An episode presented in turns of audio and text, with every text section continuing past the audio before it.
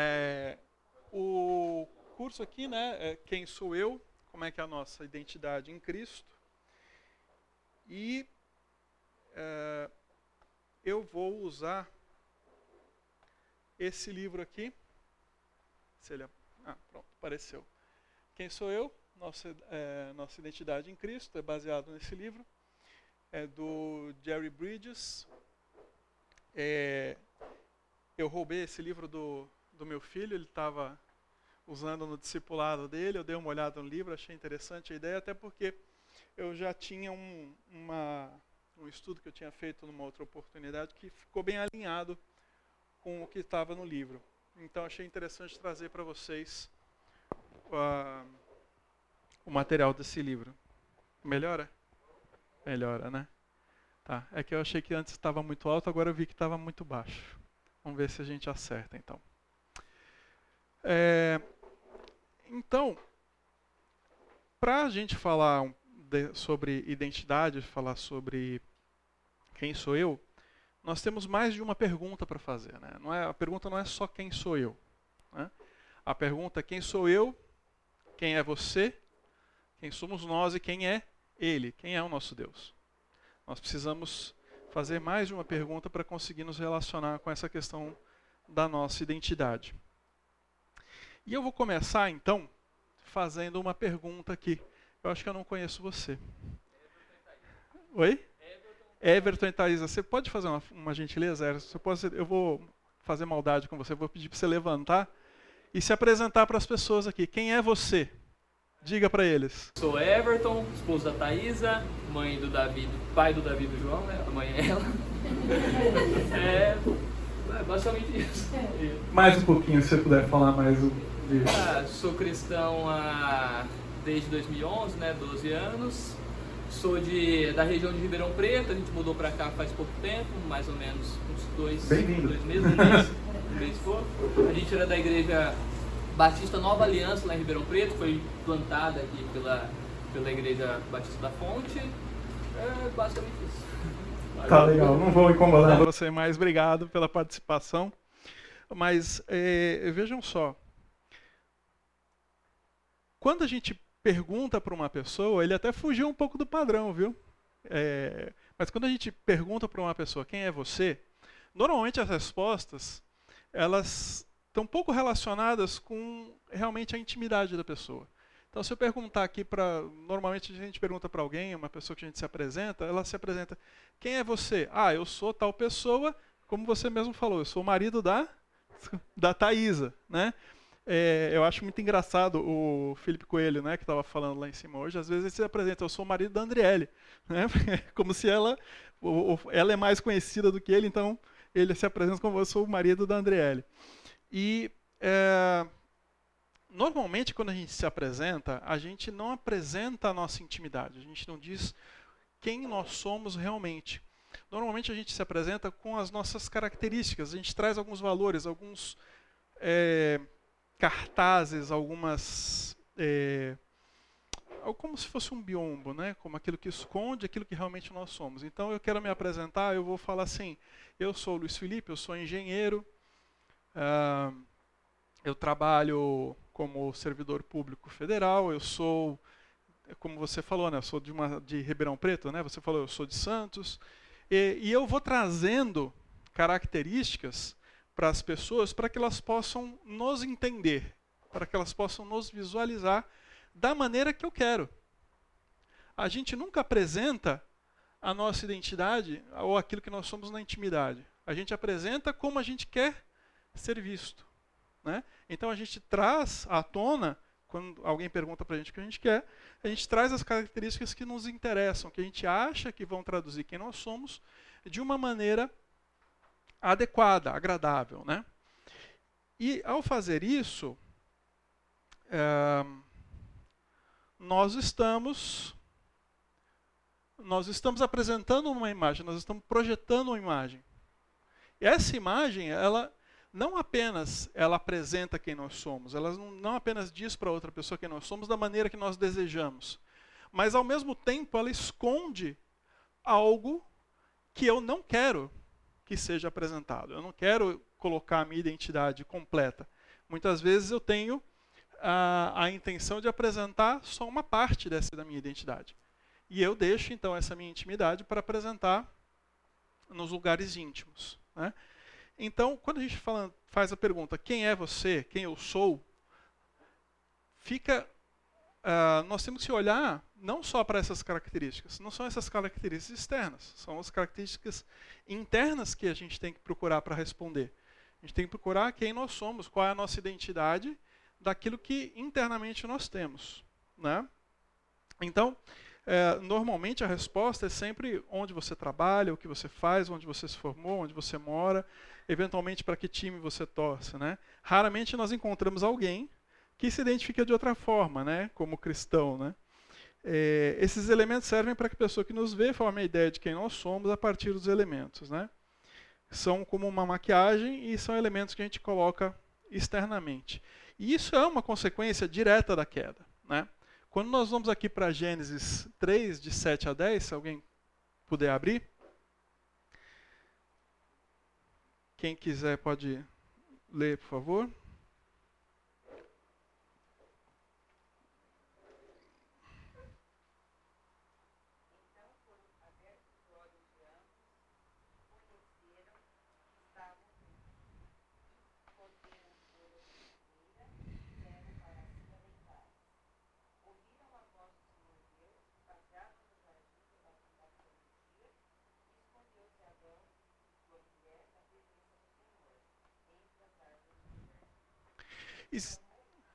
Ah? É, só até o 10. Até a presença.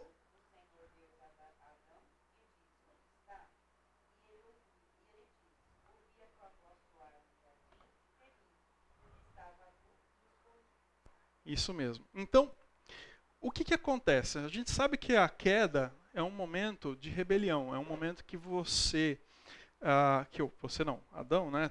Ele Adão e Eva, eles tomam o fruto do conhecimento do bem e do mal.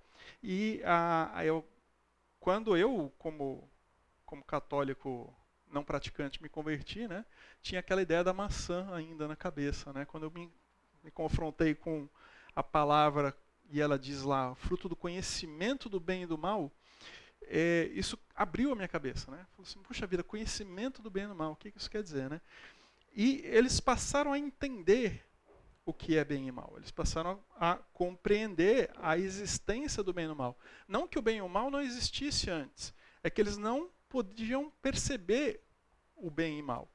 Então, quando eles tomam desse fruto do bem e do mal, o que, que acontece? Eles começam a fazer julgamentos, começam a tomar decisões sem Deus. E a primeira decisão que eles tomam é mudar a percepção da realidade que eles têm.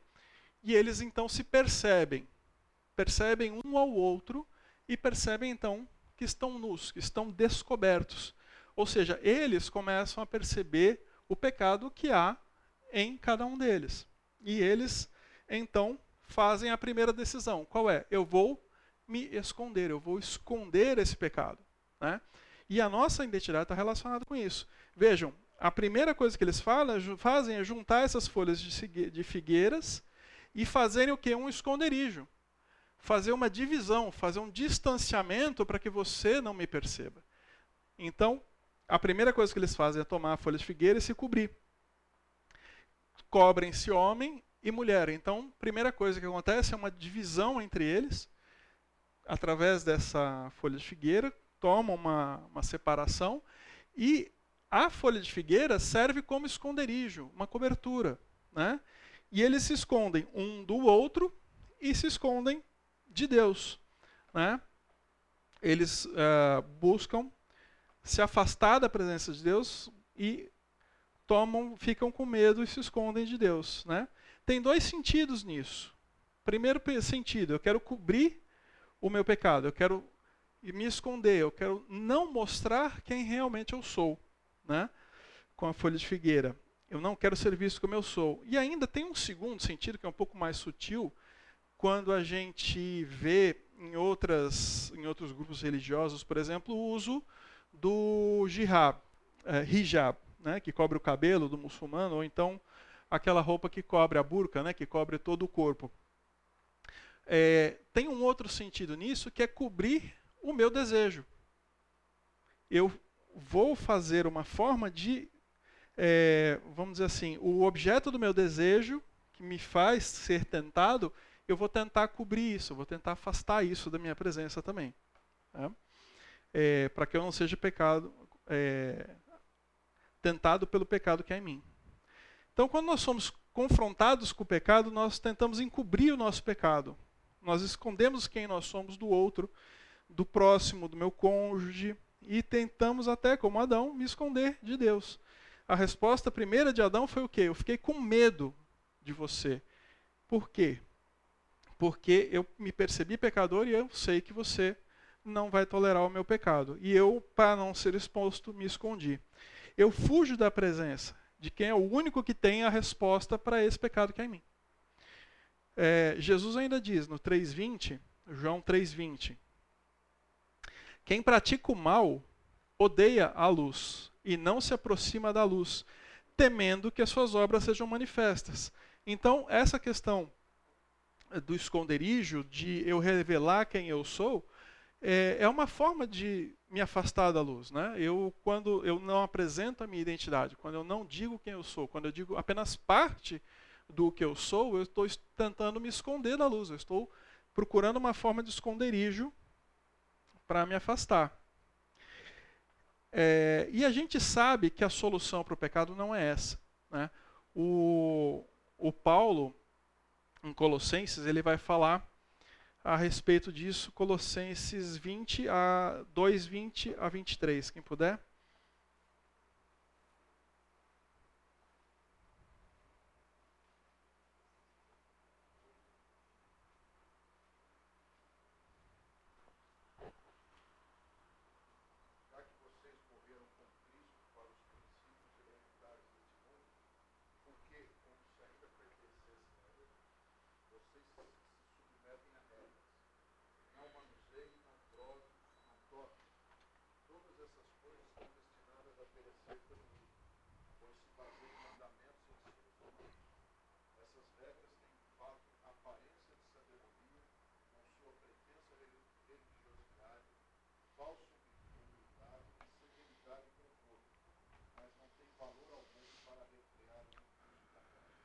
Então, eu estou comentando com vocês a questão do hijab, né?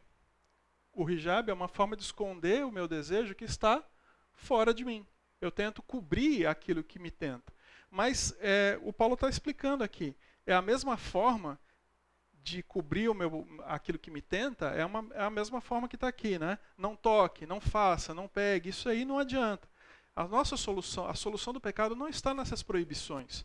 Né? A gente já sabe, ou deveria saber, como a, a mera proibição não é o que me impede de pecar. Né? O que vai me impedir de pecar é a, o perdão em Cristo e o desejo sincero de servir a, ao Senhor e afastar esse pecado da minha vida. Então, agora eu vou passar adiante. Né? Então, quando nós falamos quem somos, né? a segunda pergunta, quem somos nós? Vem o, a questão de como que nós nos comportamos. Essa apresentação que eu falei para vocês, que a gente faz de quem nós somos, ela também ela muda de acordo com o lugar que nós estamos. Não é raro que alguém se comporte de forma diferente no lugar onde está. Então, eu vou a um clube, eu vou no meu local de trabalho, eu vou à igreja e eu vou me apresentar muitas vezes talvez de forma diferente nesse lugar onde eu vou. Se eu vou para um clube, por exemplo, eu tenho lá um, um, lugar de atividade física, eu posso querer me apresentar, e ao invés de trazer esses elementos de emprego, trabalho, eu vou querer dizer que eu sou forte, que eu tenho experiência num determinado prática esportiva, e eu vou apresentar também esses moldes, esses uh, padrões de comportamento que eu quero que mostre como eu quero ser conhecido, né? E isso vai depender de onde eu vou. Então, diferentes códigos, diferentes identidades, a gente acaba formando diferentes identidades onde a gente vai.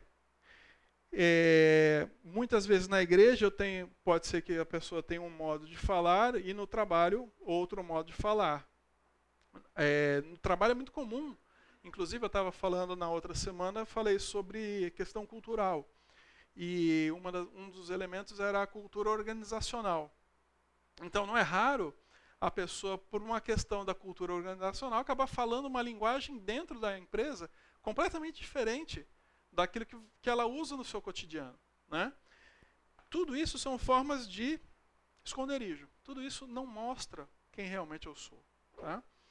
É, essas pequenas alterações de conduta são aceitáveis quando inseridas num ambiente mais ou menos formais. Né? É claro, existe sim regras de conduta que me uh, impõem um comportamento diferente em cada ambiente. Mas o que não quer dizer que eu tenha que ser outra pessoa em outro lugar. Né? Existe uma distinção entre o meu comportamento, a adequação da minha postura educada ou é, mais livre com aquilo que realmente eu sou. Eu não posso permitir que, conforme o ambiente em que eu vou, eu seja uma pessoa diferente. Isso é uma, uma isso afeta a minha identidade. Se eu for para um outro lugar, se eu estiver com determinadas pessoas, o meu comportamento for diferente, eu estou permitindo que aquilo que é externo influencie a minha identidade. É, quando eu, a, as minhas crianças eram menores, a gente falava para eles: olha, onde vocês forem, vocês têm que lembrar o seguinte: vocês têm que influenciar e não serem influenciados. Vocês têm que levar Cristo para fora, onde vocês forem, ao invés de deixarem que mundo entre em vocês. Né? Vocês têm que ter esse pensamento. Então, é, quando eu estou em ambientes diferentes e eu tenho um, um, ser diferente, onde quer que eu vá, na verdade eu estou permitindo que eu estou me moldando ao mundo em que eu estou, conforme a situação. Eu estou permitindo que o mundo faça a minha identidade. Né? É, a gente tem aquele prosaico, é, um provérbio, né, que a gente fala sempre, que é o diga-me com quem andas e direi quem és. Né? Na Bíblia tem um versículo para isso, né? Aquele que anda com os sábios será mais sábio, mas o companheiro dos tolos acabará mal. Então, eu tenho que ter esse cuidado, né? Não é raro a gente saber de pessoas que se comportam de, de uma forma santa em, na igreja, em um outro ambiente é impossível é, distinguir o seu comportamento dos outros do mundo. Por outro lado, quando o seu comportamento altera o comportamento do grupo, aí nós estamos prontos para mudar o mundo. Né? O nosso comportamento ele tem que ser aquele que vai mudar o comportamento do mundo e não o contrário. É, o comportamento não é o ser. Né? O comportamento, nesse caso, ele vai expor parcelas daquilo que está dentro de mim. O meu comportamento muitas vezes mostra pedaços dessa minha identidade. É, mas, como eu falei para vocês, a folha de figueira ela não é suficiente para esconder totalmente. Né? aquilo que eu sou. Essa minha identidade, eventualmente, ela acaba aflorando, ainda que eu tenha tentado apresentar as minhas características da maneira que eu queria controlar a forma com que eu sou visto. Oi? Pois é. Pois é. Pois é. Então, Onde está essa identidade que eu estou falando desde o começo? Né? Que identidade é essa? Que parte de nós é isso que define quem nós somos? Tá? É, quando a gente fala nessa questão, eu gosto muito desse versículo de Marcos é, 12, 28, 31, quando o mestre se aproxima de Jesus e fala, né, os mestres da lei se aproximou e o ouviu discutindo. Notando que Jesus lhe dera uma boa resposta, perguntou-lhe: De todos os mandamentos, qual é o mais importante? Respondeu Jesus: O mais importante é este: Ouve, ó Israel, o Senhor, o nosso Deus, o Senhor é o único Senhor. Ame ao Senhor, o seu Deus, de todo o coração, de toda a sua alma, de todo entendimento, de todas as suas forças. E o segundo é este: Ame o seu próximo como a si mesmo não existe um mandamento maior do que este.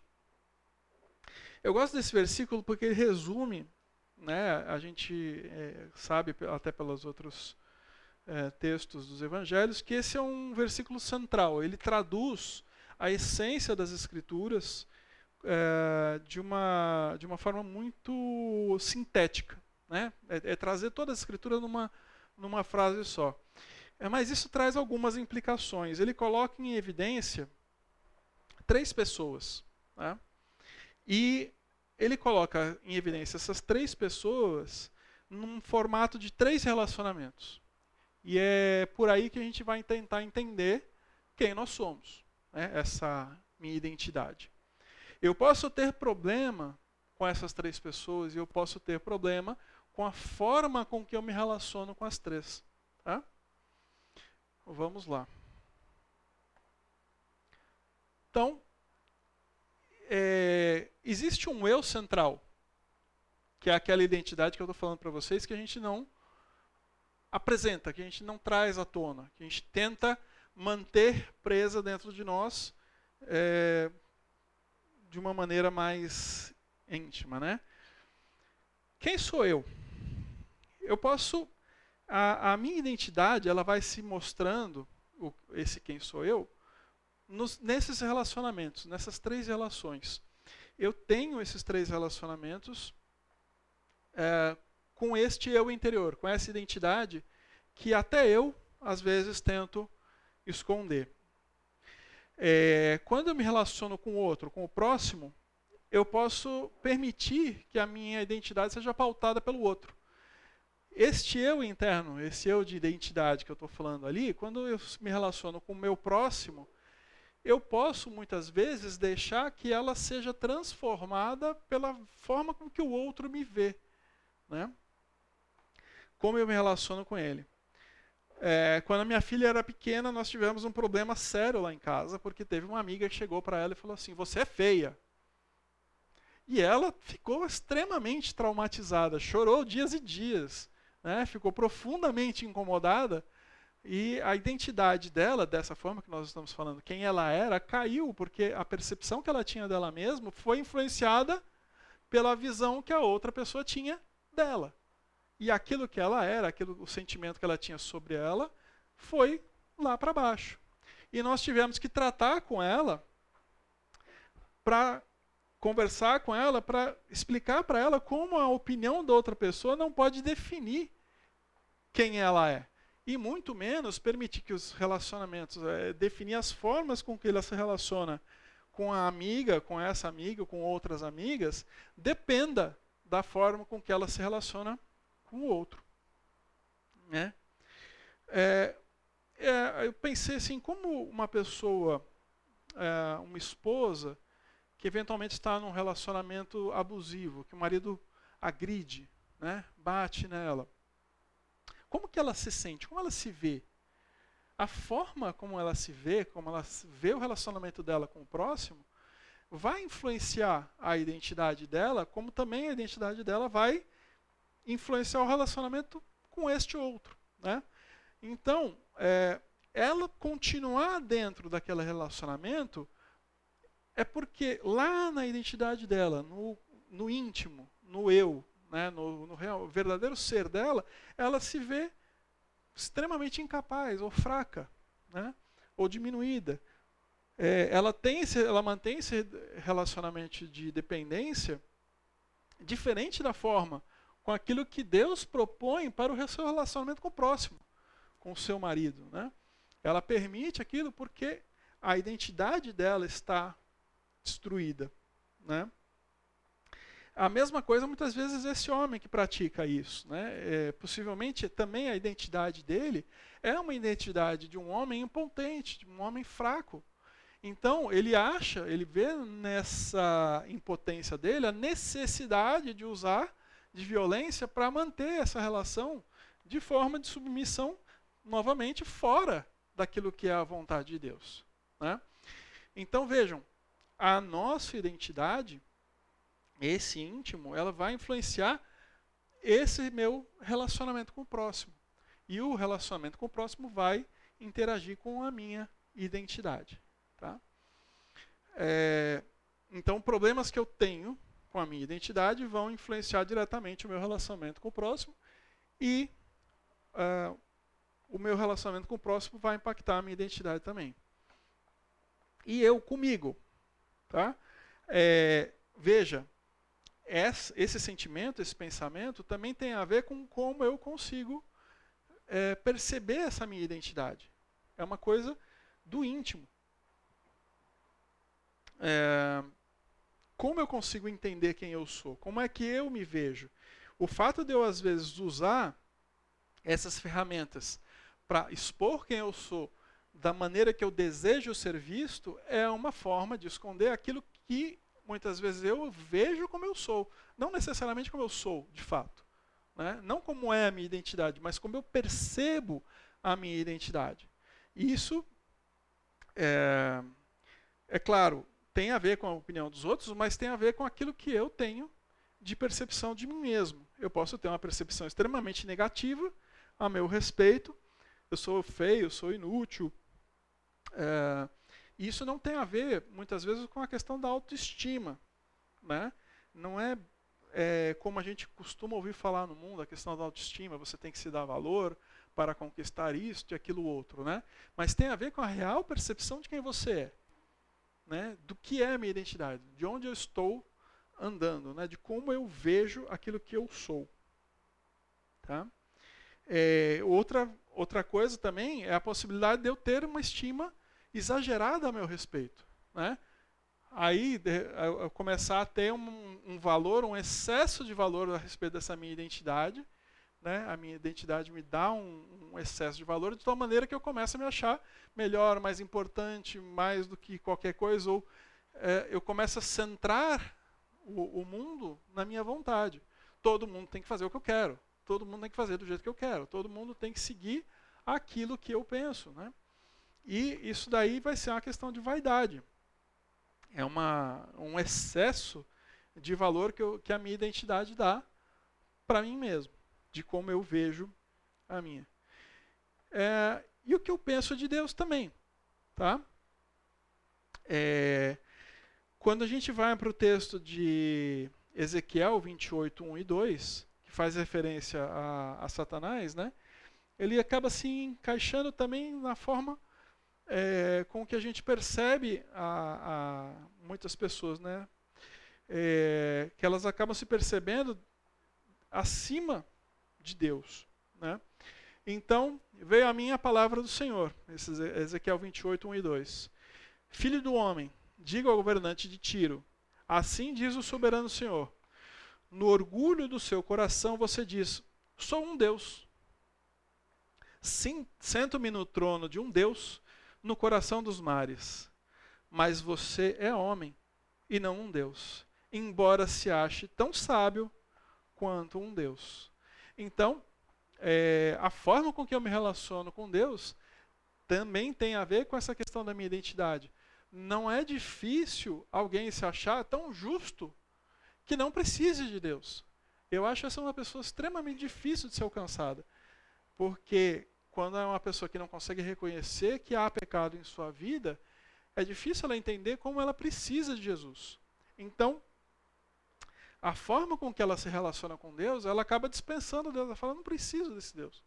Ele não tem nada a me oferecer, porque eu já me considero sábio o suficiente. Eu já estou pronto. Né? É, orgulho, altivez, né?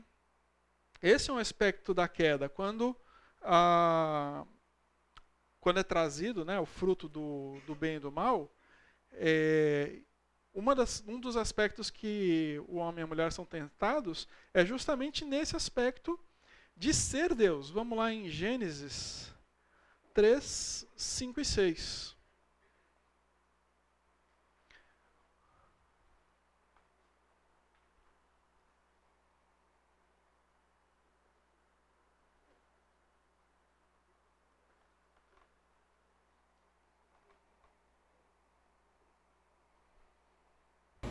Chá? Quem pode ler? Deus sabe que no dia em que ele comer, seus olhos se abrirão, vocês, com Deus, serão conhecedores do bem e do mal. Quando a mulher viu que a ave parecia agradável ao paladar, era atraente aos olhos e, além disso, desejável para ela se obter discernimento, tomou do seu fruto, comeu e deu ao seu marido que comeu. Então, qual foi a oferta que Satanás fez para o homem e para a mulher? Vocês serão como Deus. Né? Então, a forma como eu me vejo, o centro do meu pecado, está diretamente relacionado com, com a minha vontade de ser o próprio Deus, de tomar o lugar dele. Né?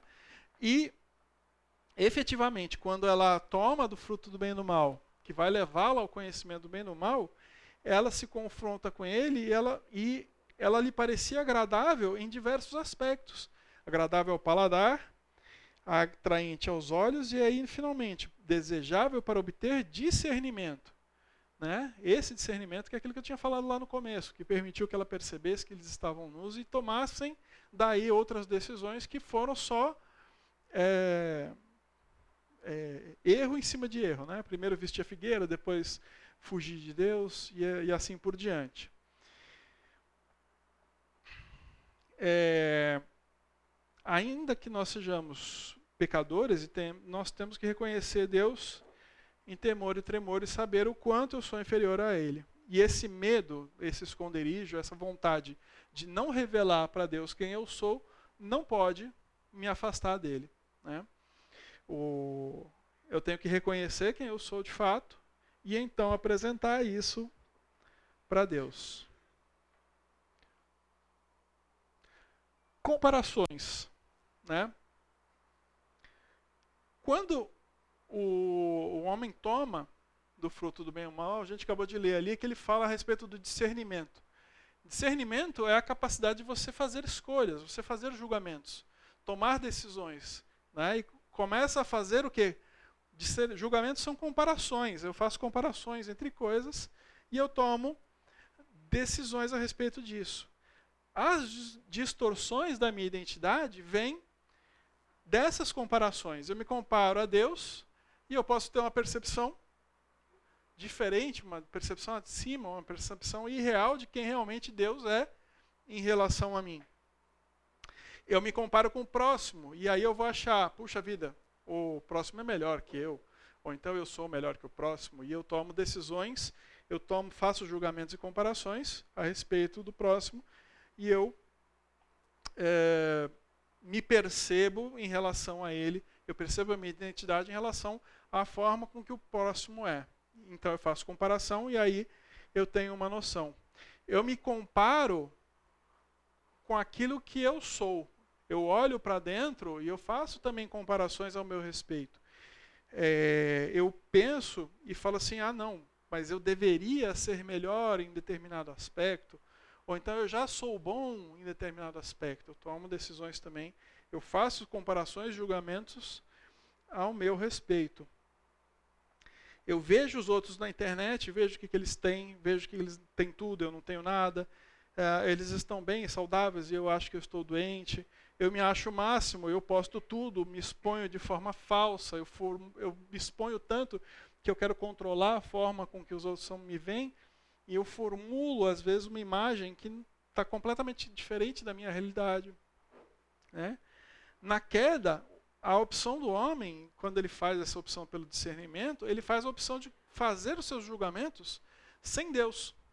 Ele dispensa Deus para tomar suas decisões. E ele passa a fazer julgamento independente de Deus. Mas quando a gente fala de julgamento, julgamento de fato, ele é uma comparação. Você compara algo com um padrão. Eu olho aquilo que deveria ser, com o padrão, com algo que é o correto, e eu faço um juízo. Né? É, outras palavras né, para julgamento. Oi.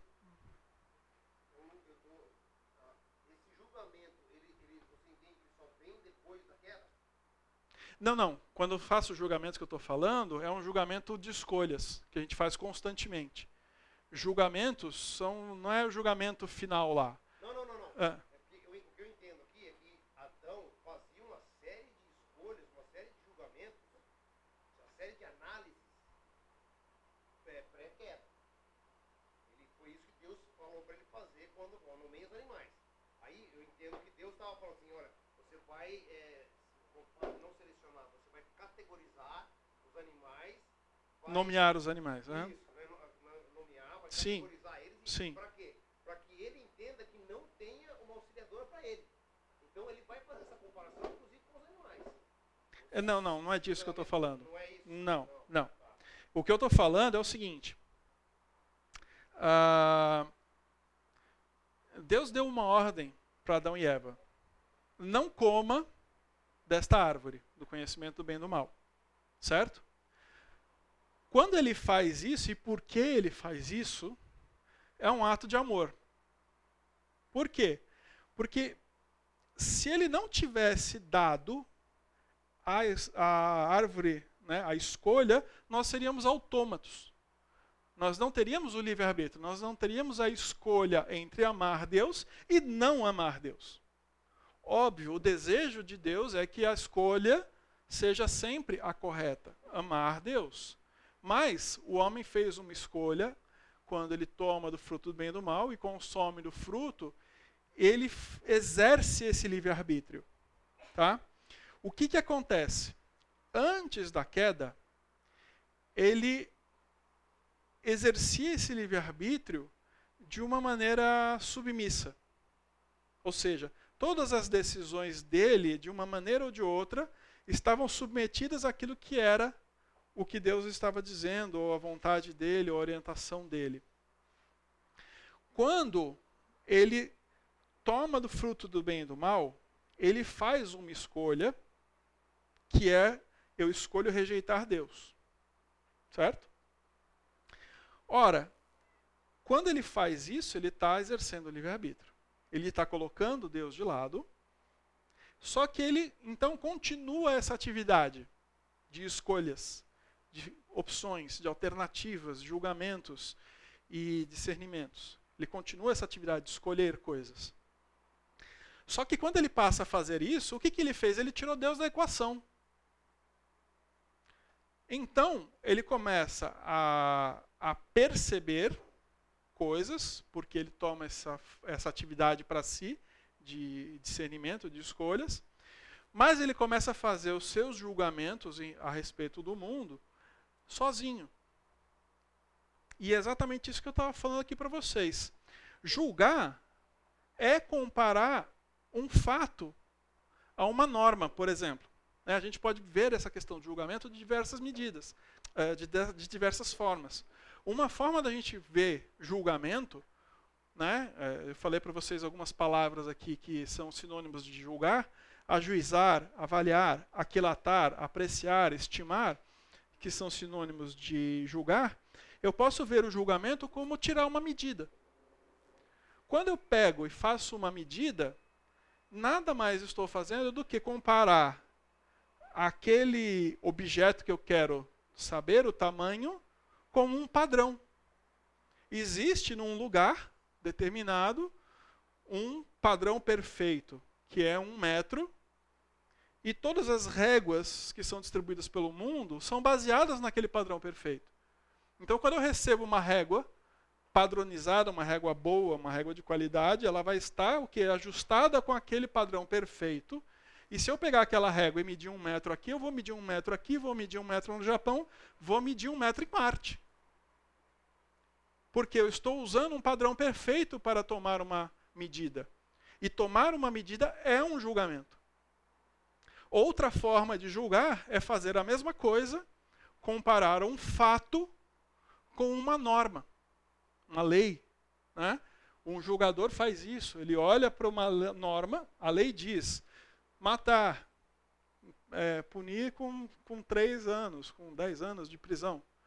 Aí ele vai no fato, matou. Ora, eu julgo. Eu tomo uma decisão, eu faço uma escolha, eu exerço esse livre-arbítrio.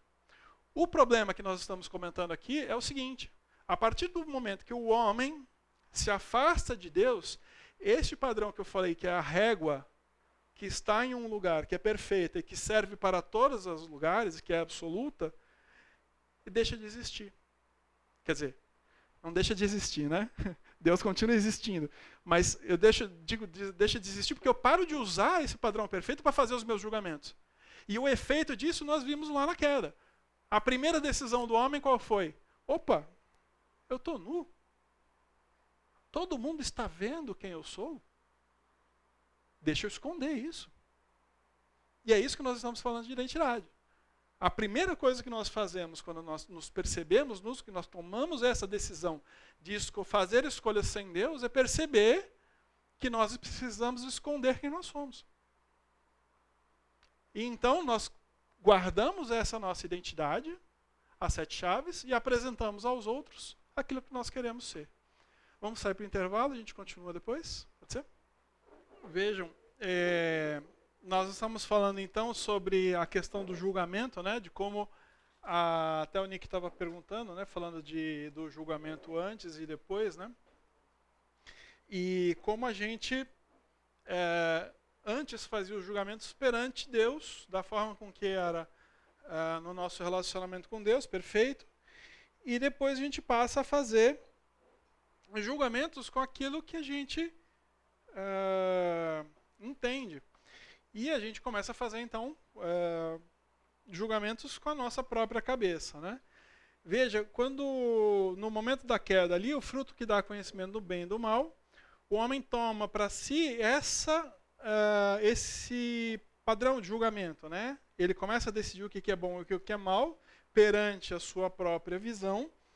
E aí ele perde com isso a referência do que realmente é bom e o que realmente é mal, segundo a visão que Deus tem do que é bom e mal. Tanto é assim que a primeira decisão que eu falei para vocês é tornar mal algo que não era mal para Deus. Né? Porque ele não tinha, se Deus tivesse algum problema com o fato de você estar nu, ele não tinha deixado você ficar nu. Né? Mas a primeira decisão que o homem tem é falar assim: isso aqui é errado. Né? Vejam que quando Deus procura Adão e Eva, a primeira pergunta que ele faz: Quem te fez saber que estava nu? Né? Por que, que isso, por que, que essa percepção passou a ser errada aos seus olhos? O texto de Gênesis continua, né? Abriram-se os olhos de ambos e percebendo que estavam nus, cozeram figueiras, fizeram cintas para si. E aí perguntou Deus: Quem te fez saber que estava nu? Aí vem a pergunta seguinte: comeste da árvore que eu te ordenei que não comesses, né?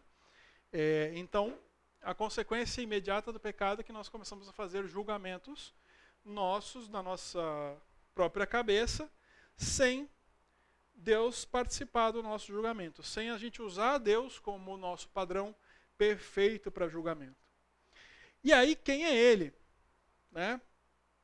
Ora, é, se nós temos aqueles três relacionamentos, como eu me vejo, como eu vejo o próximo, e agora como eu vejo a Deus, eu preciso entender, então, a questão com Deus para poder é, resolver quem eu sou. Tá? Quem é Ele? Deus é o nosso único padrão único, absoluto e imutável. É, a gente ouve muito falar hoje em dia a questão da relativização. Né? Tudo é relativo, tudo depende de como, eu, como alguém vê, ou então do padrão, depende. E realmente, tudo é relativo em relação a algum padrão. A questão é qual é o padrão que eu uso. Né? Eu posso, se a gente deixa esse padrão para o indivíduo, como é hoje, eu vou ter que moldar o mundo à minha vontade. Porque eu faço as minhas escolhas e eu quero moldar o mundo com as minhas decisões. Hoje o mundo está assim eu digo para todo mundo como é que todo mundo deve se comportar em relação ao que eu penso. Enquanto que Deus é um padrão, ele é algo absoluto. Não adianta a gente dizer que existe, que a gente pode relativizar tudo, quando existe um padrão perfeito. A gente tem uma referência, a gente tem sim algo absoluto para olhar e tomar essa decisão sobre o que é bom, o que é mal e principalmente sobre quem eu sou. Não adianta eu olhar para o próximo e dizer, ah, eu sou tal coisa olhando para o outro, ou então olhar para mim mesmo e olhar e pensar quem sou eu, o que eu, como eu me vejo, qual é a minha identidade, se eu não olhar para o padrão absoluto, o padrão perfeito. Então, quando eu olho para Deus, eu tenho então um padrão é, absoluto e imutável. E aí vem a pergunta: quem é Ele? Quem é esse Deus? Né? A gente precisa responder essa pergunta para poder trabalhar essa nossa identidade. Se a gente não olhar para Deus e não perceber e não entender quem é Deus, como a gente vai poder lidar com isso que é, é líquido, que é a nossa identidade? A gente precisa de algo perfeito, algo um padrão imutável, porque senão a gente vai lidar com algo que é completamente pantanoso, né? algo que é incerto, fluido, que é a nossa identidade. É...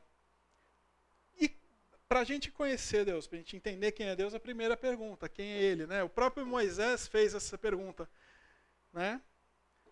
É, se eu desejo me conhecer, eu tenho que me comparar a Deus. Né? Quando Moisés pergunta, Deus apresenta a identidade dele. Ele faz a mesma coisa que nós fizemos aqui. Eu fiz aqui com, desculpa o seu nome, eu esqueci. Everton.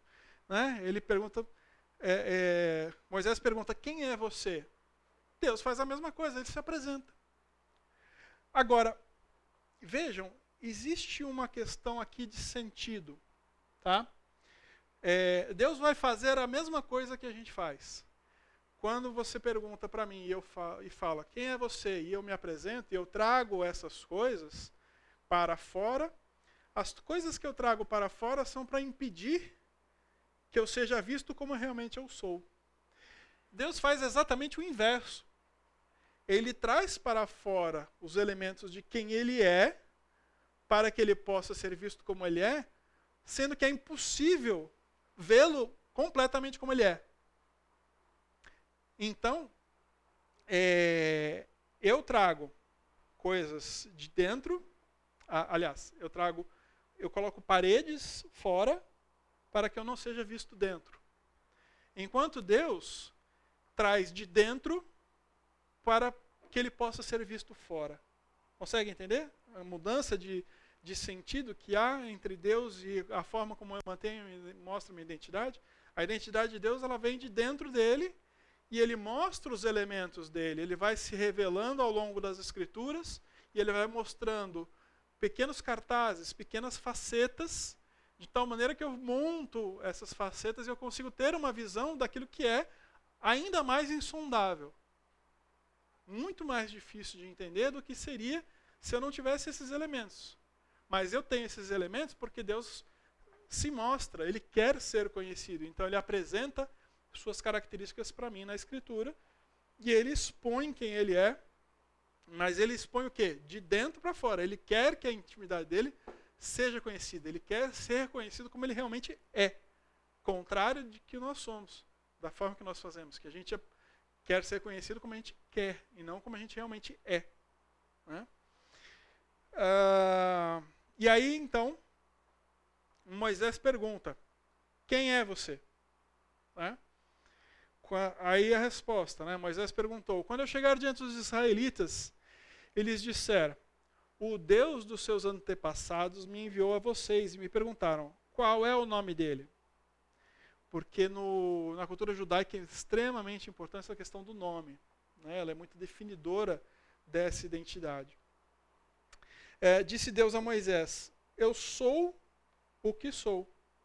É isso que dirá aos israelitas: Eu sou, me enviou a vocês.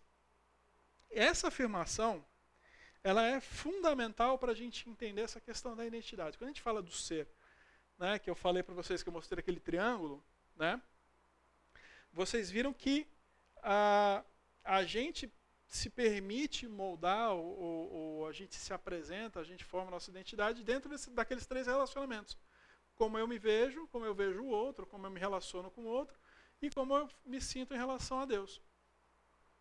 É, e aí o, o, meu ser ele vai estar escondido dentro disso. Enquanto que Deus ele se apresenta eu sou. Não dá para definir. Não dá para pôr numa caixinha. Não dá para falar assim, não, Deus é isso, Deus é dessa forma e querer colocar a identidade dele como se fosse uma coisa só. Eu sou, ponto. Essa afirmação nos dá essa percepção de que ele é imutável. Deus não está preocupado se eu vou dizer para ele você é feio. Ele não vai mudar a opinião dele. Ele não vai permitir que a identidade dele seja atingida pelo, por aquilo que eu digo a respeito dele. Né? É, ele não depende da minha percepção. Ele não depende nem que eu seja amoroso em relação a ele, ou convertido. Eu já, ele continua sendo o que ele é. Por isso que ele realmente é o padrão perfeito.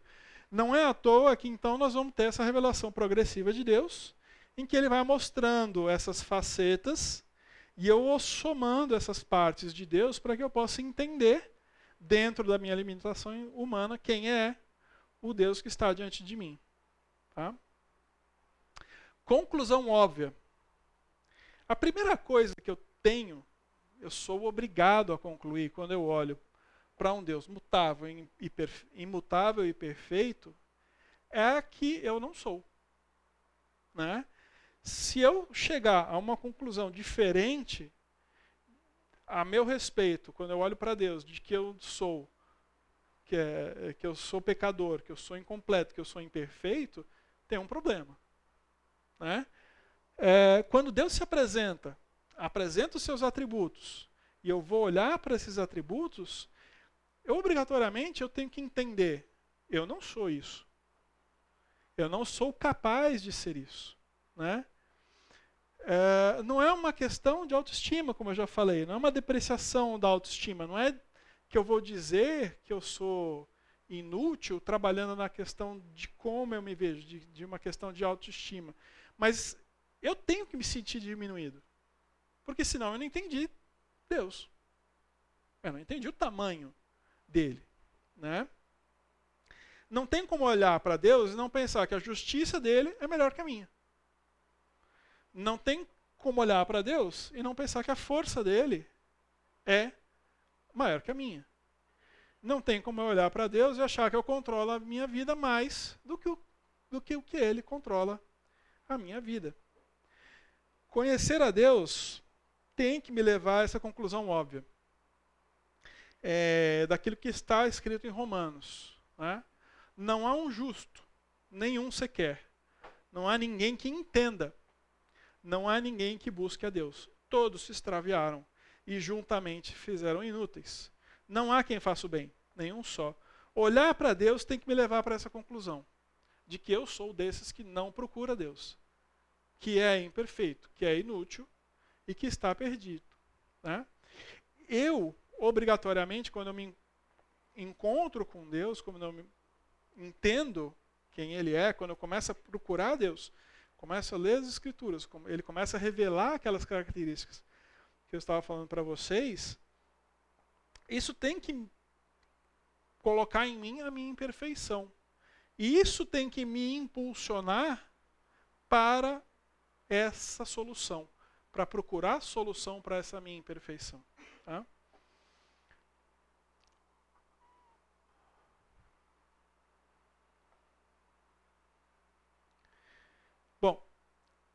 Em Cristo, nós somos restaurados, resgatados. Aliás, em Cristo nós somos resgatados e restaurados. Ah, através do seu sacrifício, eu encontro a solução para o meu pecado, para as minhas limitações, para as minhas imperfeições. Eu sou restaurado e o Senhor já não me vê como eu sou, como eu realmente sou, como pecador. E isso é interessante. Tá? Mas agora ele me vê redimido pelo sangue. Eu passo a ser visto através da, da veste sacrificial com que Deus deseja que eu seja. Tá? Uh, a minha identidade ela deve ser pautada pelo sangue de Cristo. A minha identidade deve ser aquilo que o Senhor vê em mim, através do sangue de Jesus. Essa é a percepção correta de quem eu sou e que deve moldar a minha identidade. É, esse aqui acabou ficando fora de ordem. É, quando a gente fala de Deus, né, uma das formas que a gente tem de, de entender quem é Deus é procurar entender é, a, a revelação progressiva dele. Os nomes, os títulos que ele recebe ao longo do Antigo Testamento mostram essa identidade dele, mostram quem ele é, né? Então vem El, Eloá, Elohim, El Shaddai, né, são os nomes de Deus no Antigo Testamento. Eles, é, Deus é a nossa bandeira, Deus é o Todo-Poderoso, Deus é o Senhor dos Exércitos, Senhor dos Senhores. Tudo isso vai nos mostrando quem é Deus. A revelação progressiva de Deus vai nos mostrando quem Ele é e nós vamos entendendo quem Ele é para a gente poder ter essa visão que nós estamos falando, né, sobre o padrão perfeito e de quem nós somos. E também nós temos o Filho, ele também tem é, seus nomes, né? É o Alfa e o Ômega, princípio e o fim. Ele é a verdadeira verdadeira. Ele é, é ficou pequeno para mim aqui, peraí.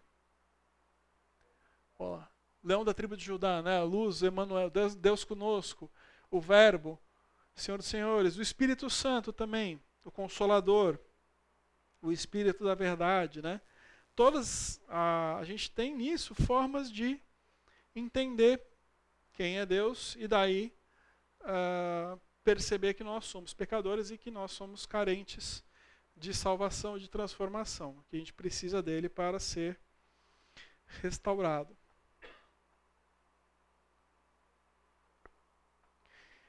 E aí eu estava falando para vocês o quê? Olha só. Nós temos um problema. Nós temos uma identidade que está escondida e que não é revelada, que não é trazida para fora. Tá? E essa identidade é quem realmente eu sou. Nós guardamos essa identidade, nós escondemos essa identidade com formas diferentes de nos apresentar para o mundo e dizer quem nós somos. E isso pauta o meu relacionamento comigo, a minha percepção de quem eu sou, pauta a forma com que eu trato com o próximo e pauta a forma com que eu trato com Deus. Ora, é, nós falamos, isso deve, quando eu me procuro encontrar Deus e eu vejo que existe um padrão perfeito, uma coisa é, perfeita, isso tem que trazer em mim a percepção de que qualquer coisa que eu tenha dentro, qualquer coisa, qualquer esconderijo, qualquer forma que eu tenha dentro de mim é ruim, é pecadora, precisa de restauração. E isso deve me impulsionar a procurar neste Deus a solução para esse problema. E a solução está na forma com que eu me vejo eu vou passar a ser visto como Deus me vê. É, eu vou ter que começar a tratar da minha intimidade, dessa identidade, não mais como eu vejo, não mais como o próximo me vê, mas eu vou ter que olhar para essa minha identidade como Deus me vê. Ora, antes de eu conhecer a Deus, antes de eu conhecer a Cristo, antes de eu conhecer o sacrifício perfeito que Deus fez por mim, a minha visão, a visão que eu tenho, que Deus tem de mim, é de quanto eu sou imperfeito, quanto eu sou incompleto, quanto eu sou inútil. Mas, ora, a, a Bíblia nos diz que quando nós aceitamos Jesus no nosso coração, nós passamos a ser visto não mais como nós somos, mas nós passamos a ser visto por Deus sob a cobertura do sangue de Jesus cobertos, restaurados pelo sangue de Jesus. Então Deus não olha mais para mim como eu realmente sou, como o imperfeito, o incapaz, o inútil que eu sou. Mas ele passa a olhar para mim através do sangue de Cristo. Então também eu devo olhar para mim, para quem eu sou, através do sangue de Cristo. Não mais como realmente eu sou, mas como aquilo que Deus deseja ou ele espera aquilo que ele preparou em Cristo que eu seja. Então, eu devo tratar novamente esses relacionamentos de uma outra forma agora. Agora, sob a cobertura do sangue de Jesus. Então, eu vou tratar com o próximo, se eu me acho grande coisa em relação ao outro, através do sangue de Cristo, tenho que ver, me ver humilde em relação ao outro. Né? Se eu me acho é, insuficiente, se eu me acho incapaz, quando eu olho para mim mesmo, quando eu olho para quem eu sou através do sangue de Cristo, eu me vejo restaurado. Eu ve, olho para mim e eu tenho que ver aquela pessoa que Deus quer que eu seja. E que eu, sob a cobertura de Deus, eu passo a ser, então a minha identidade tem que ser aquela que Deus quer para mim. Né? A forma com que Ele vê para mim. Então, essa visão também que eu tinha de Deus, de que Ele está lá perfeito e inalcançável, através do sangue de Cristo, eu passo a ter um outro relacionamento com Deus, um relacionamento de acesso a Ele. E eu passo a servir, eu tenho que entender que eu sou visto por Ele como Ele deseja que eu sou, e não mais como eu realmente sou. Né?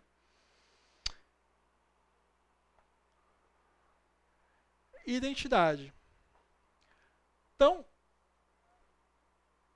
se a gente olhar para dentro de si mesmo, se olhar com sinceridade, não vai ser uma visão muito boa. Não tem que ser uma visão agradável. Nós vamos ver o interior cheio de mentira, medo e violência. Agora, olhando novamente, mas olhando com o sangue de Cristo, nós vamos ver como Deus nos vê: restaurados, servos, puros e nova criatura.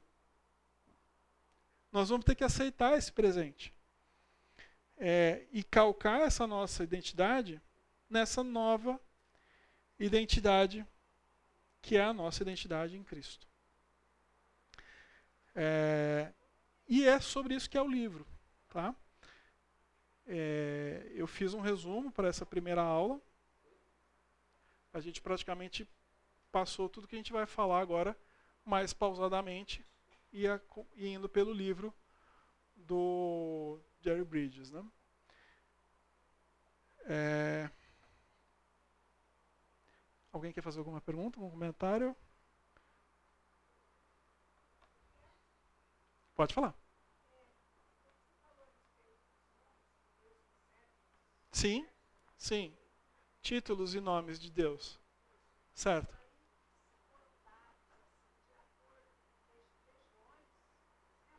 Não, não, não. Ao longo da, não, ao longo das escrituras, quando, por exemplo, quando Abraão vai sacrificar Isaac e ele leva uh, o Isaac para o lugar de sacrifício.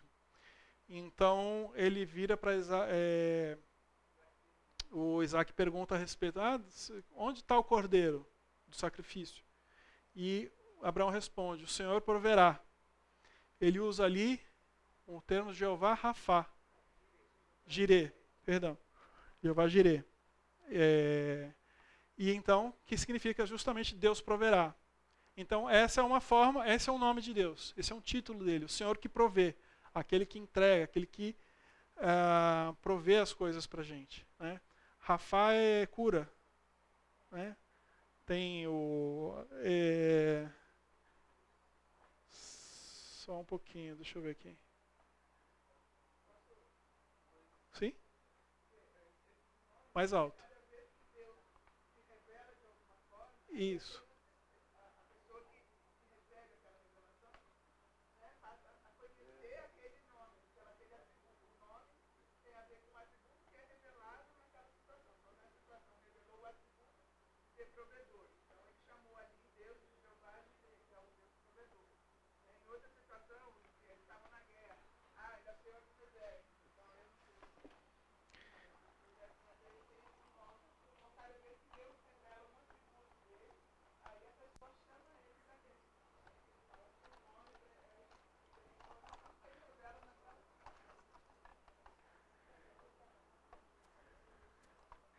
Não ficou no computador, ficou no pendrive. É um pouquinho só.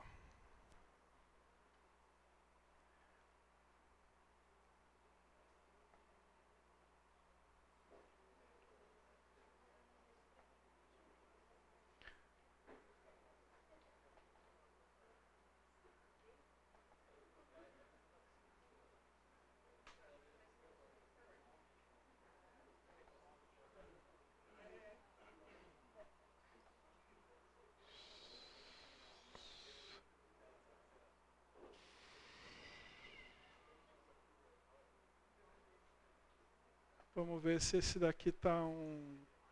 Eu peguei mais de um. Tem uma aqui. É...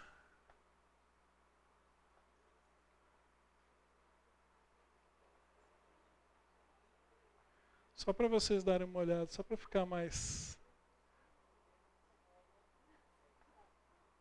Aqui, ó. Esse daqui não é um dos melhores, mas dá para ter uma ideia. Só, só para vocês terem uma ideia do que a gente está falando aqui.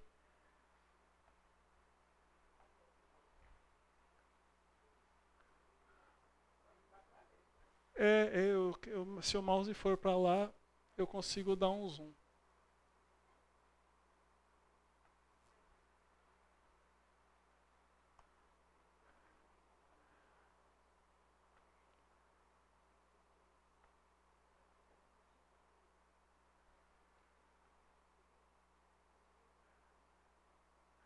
Aqui, ó.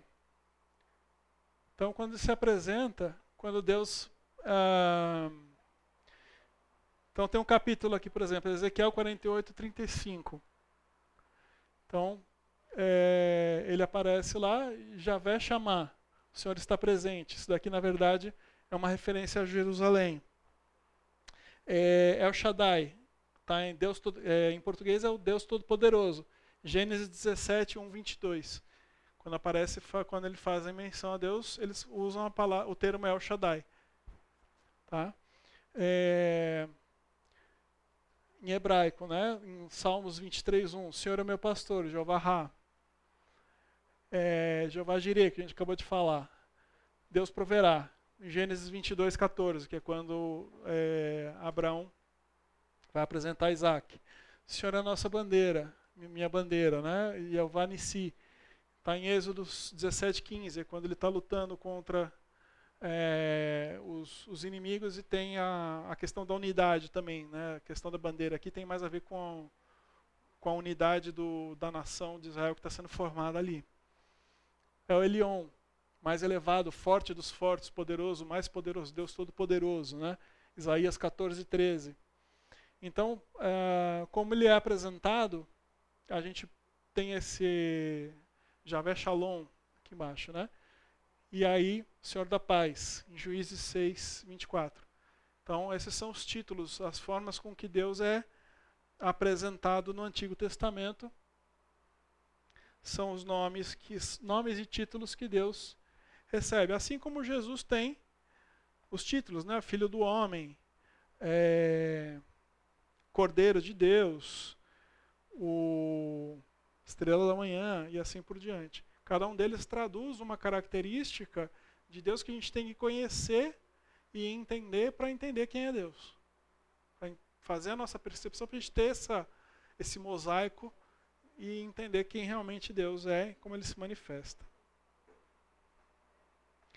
É, aqui já seria para a próxima aula, mas como a gente ainda tem 10 minutos, eu vou, eu vou começar a entrar então naquilo que é o, o que o livro nos apresenta. Tá?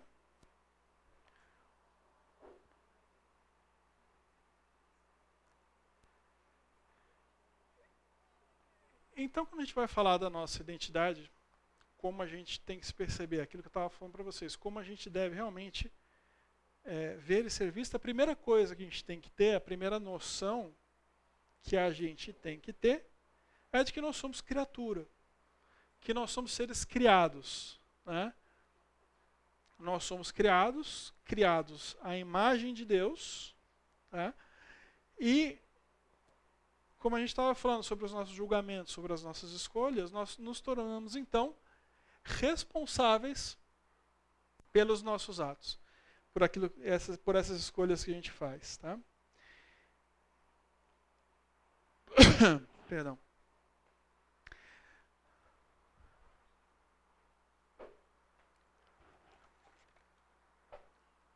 Como criatura, nós somos totalmente dependentes. Quem pode abrir? É, aliás, tem.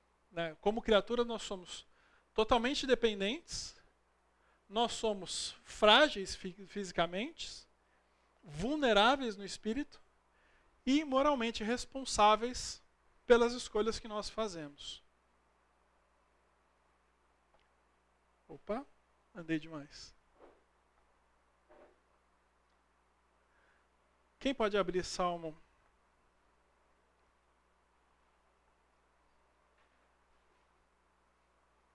cento e quarenta e cinco dezesseis.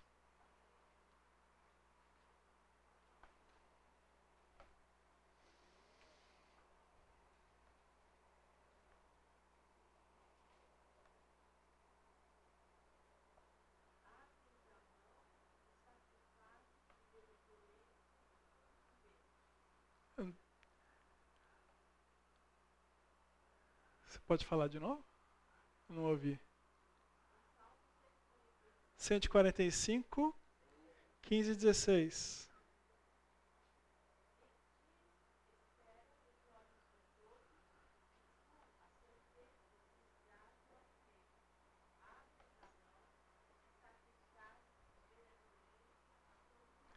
Isso.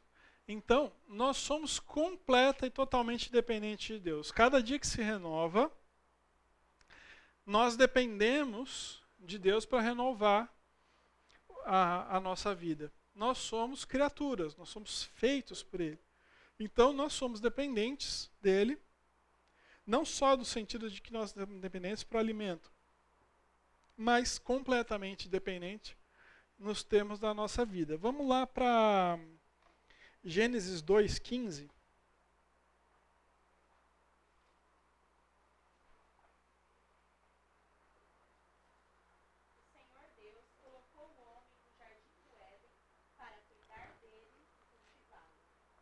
Ops, errei. Acho que não é o 2.15. Um...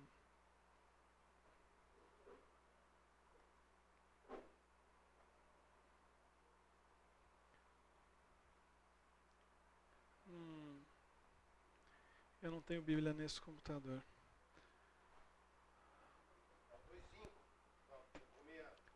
Fala, é.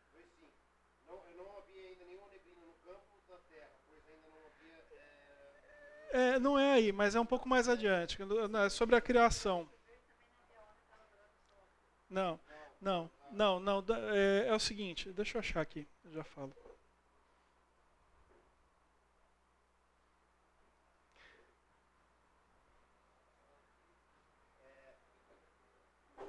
Gênesis, vou pro 1 mesmo e vou pro 15, que eu acho que é 1,15.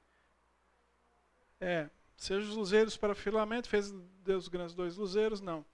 A separação, água, aqui. Disse também Deus, povoem-se no 1.20.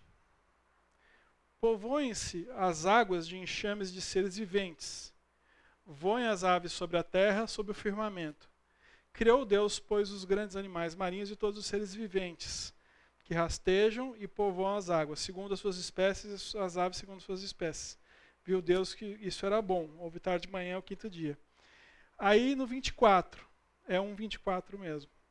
É, um 24 e um 25, isso mesmo. É, eu errei um ali na frente, o capítulo que era um 25.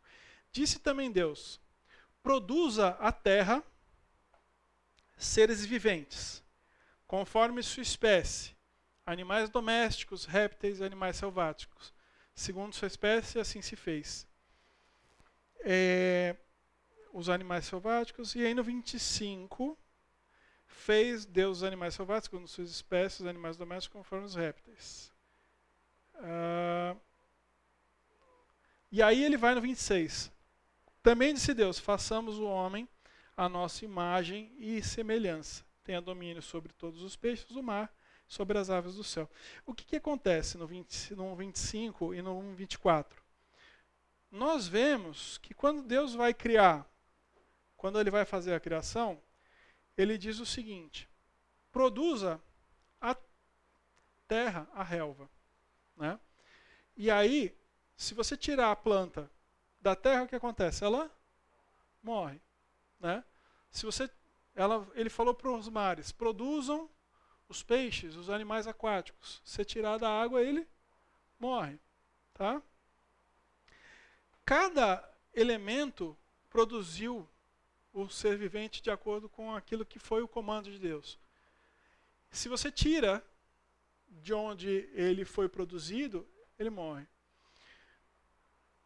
Quando Deus vai criar o homem, ele tira de onde? Ele não manda ninguém produzir, ele fala, eu vou produzir.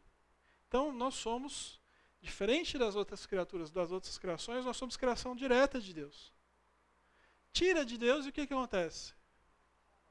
Morre. Tá? Então, nós somos totalmente dependentes em todos os sentidos.